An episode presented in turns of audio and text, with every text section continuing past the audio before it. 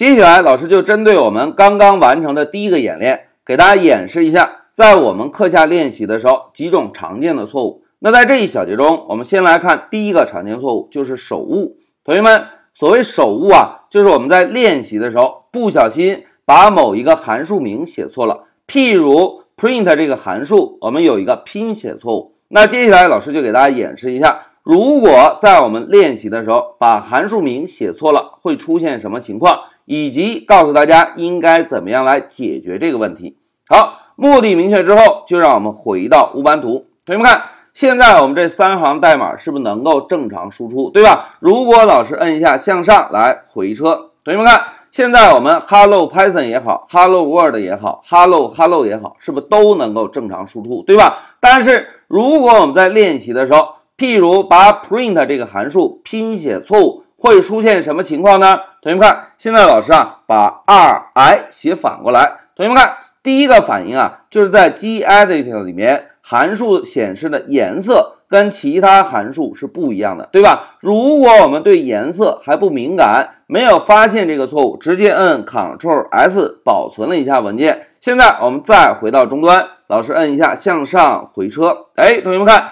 这次回车啊，就不像刚刚我们执行程序有三行输出，对吧？这次呢，输出的内容跟我们之前看到的是完全不一样的。那这一次输出又表示什么含义呢？同学们，老师要告诉大家啊，如果我们在控制台中让 Python 这个解释器执行某一个 Python 文件的时候，看到这种输出啊，就表示。Python 解释器没有办法解释我们传递给解释器的零幺杠 Hello Python 这个文件，在执行过程中，Python 解释器就会在控制台中报告我们大哥这个程序出错了。那现在老师要告诉大家，一旦看到类似的信息，我们应该怎么样来查找错误？同学们，首先看第二行啊，File 这是文件的意思，对吧？哪一个文件呢？零幺杠 Hello Python 这个文件，也就是我们以参数的形式传递给 Python 解释器的这个 Python 文件，对吧？然后再看在哪一行代码出错了呢？同学们看 Line 一，哎，第一行代码出错了，同时在控制台中会输出第一行代码的完整内容。同学们看 Print Hello Python，Python 解释器告诉我们，大哥这句代码出错了。那出错原因又是什么呢？哎，我们继续往下看，同学们看 name error，name 是不是名称的意思，对吧？名称错误，那哪一个名称错了呢？来，我们继续往下看，同学们看 name print，哎，p i r n t is not defined，就是 print 这个错误的单词没有被定义，因此 Python 解释器啊，在解释这个文件的时候。在第一行想要翻译这个单词的时候，发现哎，这个单词我不认识，于是就在控制台输出这些信息。这些信息呢，就是帮助我们来排查错误的。那现在老师问大家，同学们看到这个错误信息之后，我们应该怎么样找错误啊？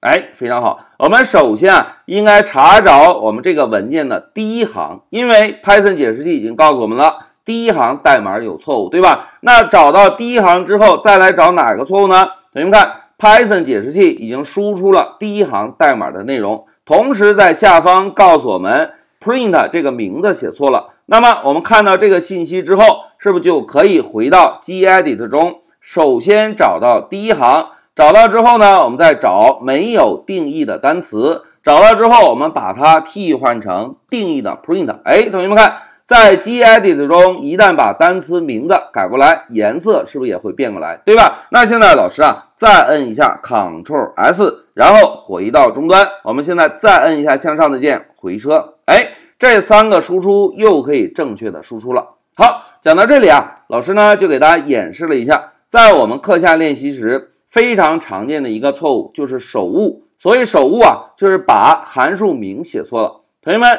一旦把函数名写错了，其实是有两个反应的。第一个反应就是在 gedit 中，这个函数的显示颜色是不一样的。另外，第二个反应就是我们在执行这个程序的时候，Python 解释器一旦不认识这个函数，就会以 name error 的方式告诉我们具体是哪一个函数名写错了。那通过 Python 解释器的提示，我们是不是就可以找到？错误的行号，然后再找到拼写错误的函数，就可以解决问题了，对吧？那接下来老师啊，再。给同学们演示一下。这一次呢，我们把第三行的 print 给故意改错。现在老师啊，把这个 n 删掉。同学们，把 n 删掉，是不是也不是正确的单词，对吧？大家可以看到，现在这个单词颜色已经变化了哦。如果老师摁一下 Ctrl S，保存一下文件。现在我们再回到终端，老师摁一下向上的键，回车。大家看，回车之后，前两句代码的输出是可以正常输出的，因为之前老师讲过。Python 是一个解释性语言。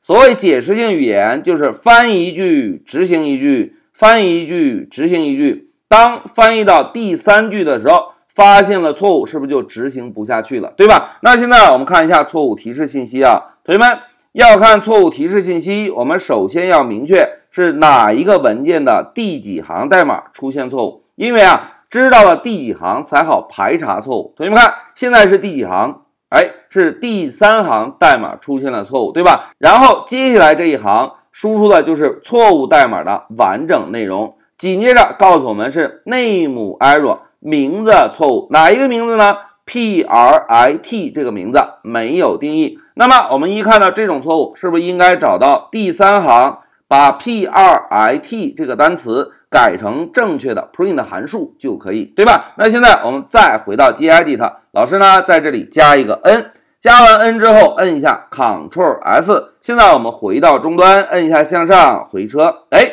这三个输出又可以快乐的输出了。好，讲到这里，老师就给大家演示了一下什么是手误错误，以及出现手误错误应该怎么样排查和解决，并且给大家演示了一下 Python 这门语言是解释性语言。所谓解释性语言，就是在执行过程中解释一句，执行一句，解释一句，执行一句，执行到有错误了，就立刻在终端中报告我们错误，同时停止程序的执行。